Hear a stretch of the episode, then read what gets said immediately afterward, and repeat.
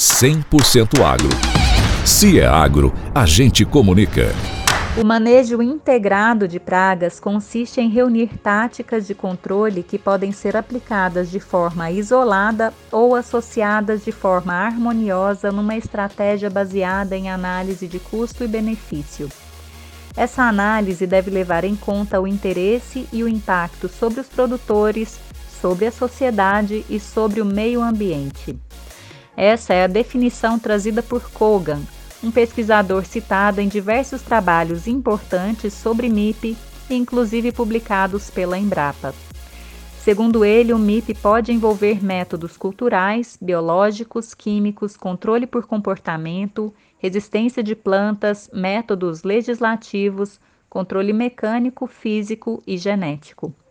Mas antes de se pensar em métodos e estratégias para o MIP, é necessário reconhecer as principais pragas prejudiciais à lavoura, seus hábitos e seus inimigos naturais, de forma que seja possível prever a sua ocorrência e planejar métodos e estratégias de controle.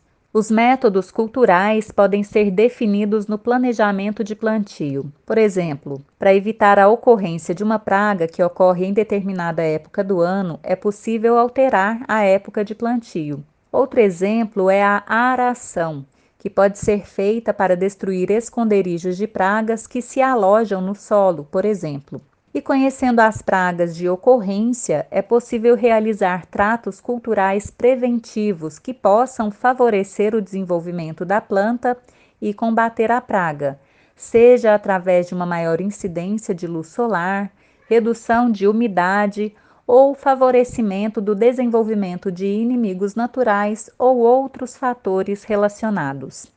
Os métodos de controle biológicos contam com a presença do inimigo natural no combate à praga, seja de forma natural, com a manutenção da biodiversidade, garantindo condições favoráveis ao seu desenvolvimento, ou de forma artificial, com liberação em massa de inimigos naturais da região ou importados de outras regiões.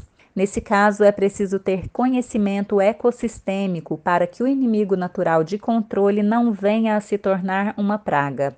Outros métodos que também podem ser incorporados ao MIP incluem os métodos mecânicos, como a catação manual, barreiras, armadilhas, esmagamento por máquinas e outros.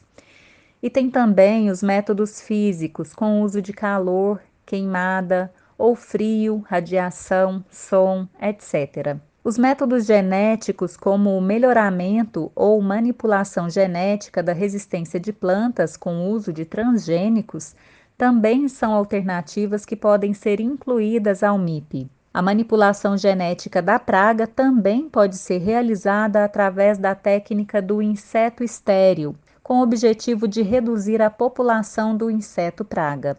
O controle do comportamento no MIP inclui a técnica do inseto estéril e o uso de hormônios, feromônios, atraentes, repelentes, o que possibilita a redução da população da praga e, consequentemente, os danos ao cultivo agrícola. Mas o que realmente caracteriza o MIP é a associação desses métodos sem excluir, inclusive, o uso de produtos químicos, mas sempre considerando os pilares que trazem as questões sociais, econômicas e ambientais em equilíbrio.